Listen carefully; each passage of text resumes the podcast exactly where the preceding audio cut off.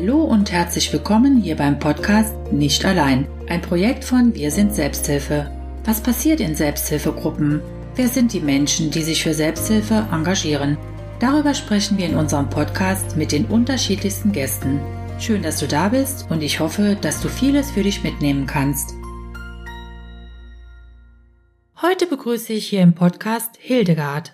Sie besucht die Alanon Familiengruppe Trier, eine Selbsthilfegruppe für Angehörige von Alkoholikern. Herzlich willkommen, liebe Hildegard.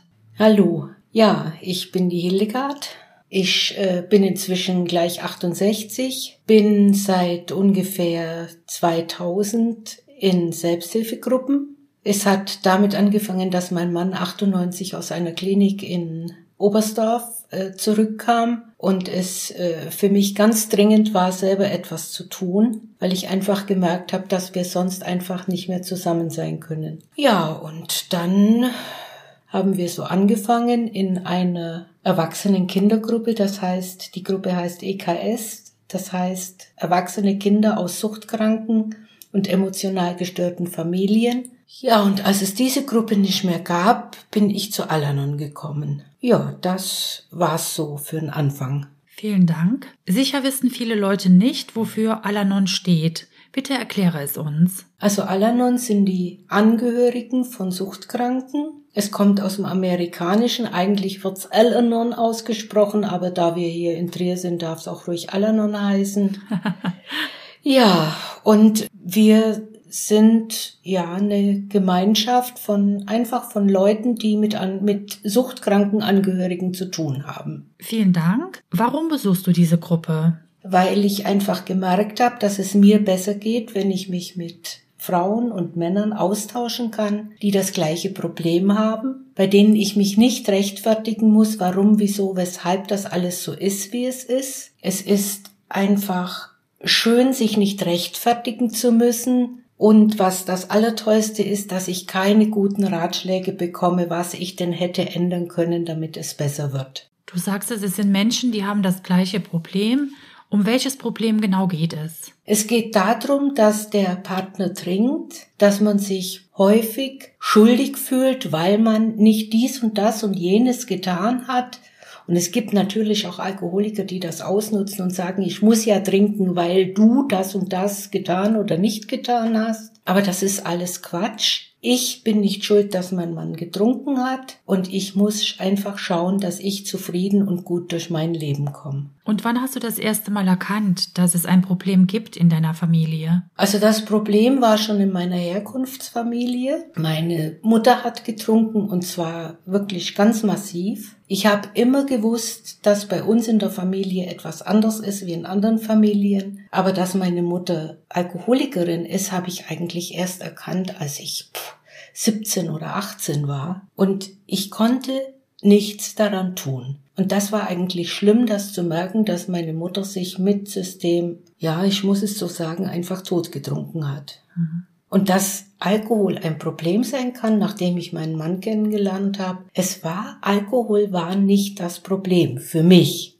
Mhm. Weil das so, so normal war bei uns zu Hause, dass immer irgendwo Alkohol im Spiel war. Mhm. Mein Mann hat allerdings auch noch Medikamente genommen und das war dann der Grund, worüber ich mir also schlimme Sorgen gemacht habe, weil ich von Berufswegen weiß, wie viel Valium zum Beispiel man braucht, um eine Narkose zu machen und das hat mein Mann locker, wirklich ganz locker intramuskulär von seinem Hausarzt gekriegt. Und das war dann sehr, sehr bedenklich für mich. Aber auch das konnte ich alleine nicht ändern. Hm sondern es musste, mein Mann musste etwas ändern, was er ja dann auch getan hat. 1990 hat mein Mann dann in Wittlich angerufen, hat sich quasi selbst eingewiesen und ist dann ein Jahr später nach Münchwies gegangen, um eine Langzeittherapie zu machen. Da war er dann ein halbes Jahr die ersten sechs Wochen hatten wir Kontaktsperre. Das heißt, ich durfte ihn nicht besuchen, ich durfte ihn anrufen, ich durfte ihm schreiben, aber wir konnten uns nicht sehen. Und ich muss ehrlicherweise sagen, dass ich mich trotz allem, so schlimm wie alles war, mich in den sechs Wochen so wohl gefühlt habe. Ich brauchte mich nur um mich, um meinen Haushalt und um meinen Garten zu kümmern und um meine Arbeit und das war fantastisch. Und es hat sich dann natürlich auch einiges bei uns geändert. Es gab keinen Alkohol mehr im Haus. Es gibt keine Soße mehr mit Alkohol. Ehrlicherweise muss ich sagen, ich vermisse es auch nicht. Danke sehr. Die erste Al-Anon-Gruppe wurde vor über 70 Jahren in Amerika gegründet. Heute gibt es tausende von Gruppen weltweit. Ich habe gelesen in 115 Ländern. Ja, es hat äh, vor ungefähr 100 Jahren hat Dr. Bob und Bill in Amerika zwei Alkoholiker, für die eigentlich keiner mehr ein Pfifferling gegeben hat, die haben sich getroffen und haben sich unterhalten, haben besprochen, was mit ihnen los ist, haben sich gegenseitig therapiert. Ich weiß es nicht. Auf jeden Fall sind sie dadurch trocken geblieben. Und Louis, die Frau von dem Dr. Bob, die hat erkannt, dass es den Männern hilft, zusammen zu sprechen und hat dann für die Angehörigen genau das Gleiche erreichen wollen. Und sie hat angefangen, sich mit den Frauen der Alkoholiker, die zu ihrem Mann gekommen sind, sich zu treffen. Und daraus ist Alanon entstanden. Sehr interessant. Dankeschön. Was ist das Besondere an der Selbsthilfegruppe? Das Besondere an Alanon ist der Ablauf der Gruppe, der eigentlich immer gleich ist. Wir lesen ganz am Anfang immer die Präambel.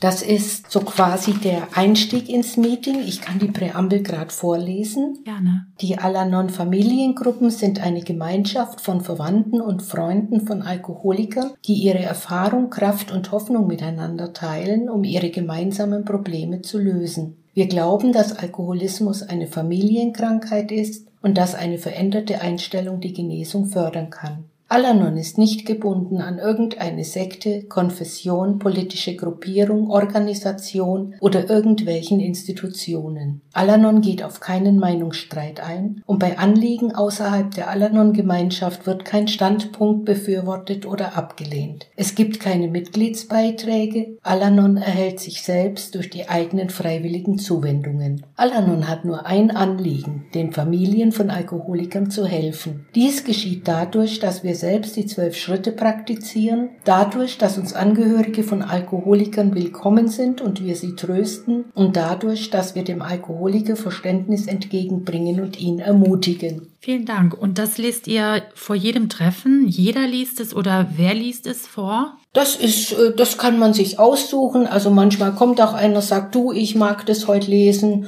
Und dann kriegt er natürlich das Buch und dann liest er das. Und dann gibt's ja auch noch die zwölf Schritte der anonymen Alkoholiker, die jede anonyme Gruppe von den anonymen Alkoholikern übernommen hat. Und es wird immer nur sozusagen das Problem ausgetauscht. Mhm. Was genau sind diese zwölf Schritte? Magst du die bitte nennen? Ja, die zwölf Schritte ist ein Tu-Programm. Also erstmal müssen wir zugeben, das ist der erste Schritt, wir haben zugegeben, dass wir Alkohol gegenüber machtlos sind und unser Leben nicht mehr meistern konnten. Der zweite Schritt, wir kamen zu dem Glauben, dass eine Macht größer als wir selbst uns unsere geistige Gesundheit wiedergeben kann. Der dritte Schritt, wir fassten den Entschluss, unseren Willen und unser Leben der Sorge Gottes, wie wir ihn verstanden, anzuvertrauen. Der vierte Schritt, wir machten eine gründliche und furchtlose moralische Inventur von uns selbst. Der fünfte Schritt, wir gestanden Gott, uns selbst und einem anderen Menschen die genaue Art unserer Verfehlungen ein. Der sechste Schritt, wir wurden vorbehaltlos bereit, unsere Charakterfehler von Gott beseitigen zu lassen. Der siebte Schritt, demütig baten wir ihn, uns von unseren Mängeln zu befreien. Der achte Schritt, wir machten eine Liste aller Personen, denen wir Unrecht zugefügt hatten und nahmen uns vor, es an ihnen allen wieder gut zu machen. Der neunte Schritt, wo immer möglich, bemühten wir uns aufrichtig um direkte Wiedergutmachung an ihnen ausgenommen es würde ihnen oder anderen Schaden daraus entstehen. Der zehnte Schritt, wir fuhren fort, persönliche Inventur zu machen, und wenn wir Unrecht hatten, gaben wir es sofort zu.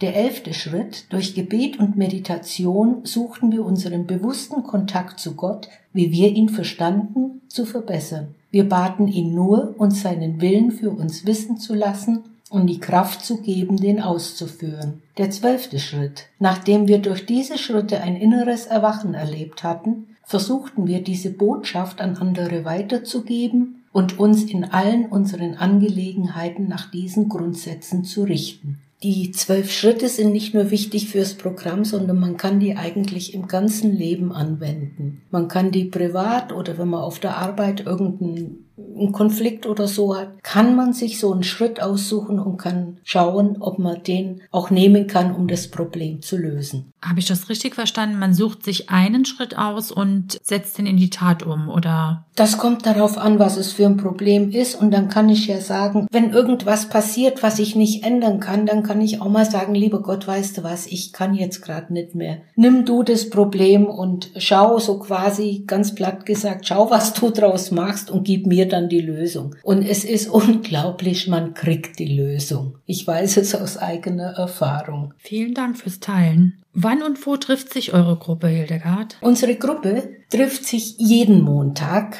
um 19.30 Uhr im Bürgerhaus Nord in der Franz-Georg-Straße.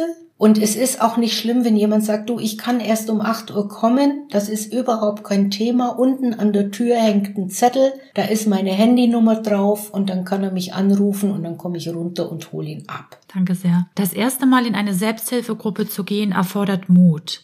Hast du einen Tipp, wie die Angst, diesen Schritt zu gehen, kleiner werden kann? Also meistens rufen mich Frauen oder Männer an, die von Alanon gehört haben, die einen trinkenden Angehörigen haben und wollen wissen, wann und wo die Gruppe stattfindet. Und damit ist quasi die erste Hemmschwelle schon überwunden. Er hat ja schon Kontakt zu mir aufgenommen. Und wir sind wirklich eine Gruppe, die jeden der kommt, einfach aufnimmt. Es ist ja überhaupt kein Problem, auch wenn er zum Beispiel nicht so gut Deutsch kann, dass wir bemühen uns alle, das äh, ja zu verstehen, zu helfen mit den Vokabeln und es ist es ist uns jeder herzlich willkommen. Danke sehr. Eine letzte Frage. Wenn du Angehörigen von Alkoholikern einen Satz mit auf den Weg geben dürftest, welcher wäre das? Ja, komm einfach vorbei. Wir teilen Erfahrung, Kraft und Hoffnung. Es ist wunderbar, sich mit Menschen auszutauschen, die wissen, wovon man spricht. Hab auch keine Sorge, dass du katholisch oder sonst irgendwas sein musst, weil sehr viel von Gott und von der höheren Macht die Rede ist. Schau einfach, was du für dich einsetzen kannst, ob du wirklich Gott nimmst oder die Natur oder irgendeine Person, die dir nahe steht. Es ist bei uns völlig egal, welche Glaubensrichtung man hat, ob mit oder ohne äh, Glaube ist uns jeder willkommen. Und es ist einfach schön und die zwei Stunden, die wir zusammensitzen, gehen unheimlich schnell vorbei und es ist jedes Mal richtig gut. Und was das Schönste ist, das ist dann zum Schluss, wenn kein Corona ist, nimmt man sich an den Händen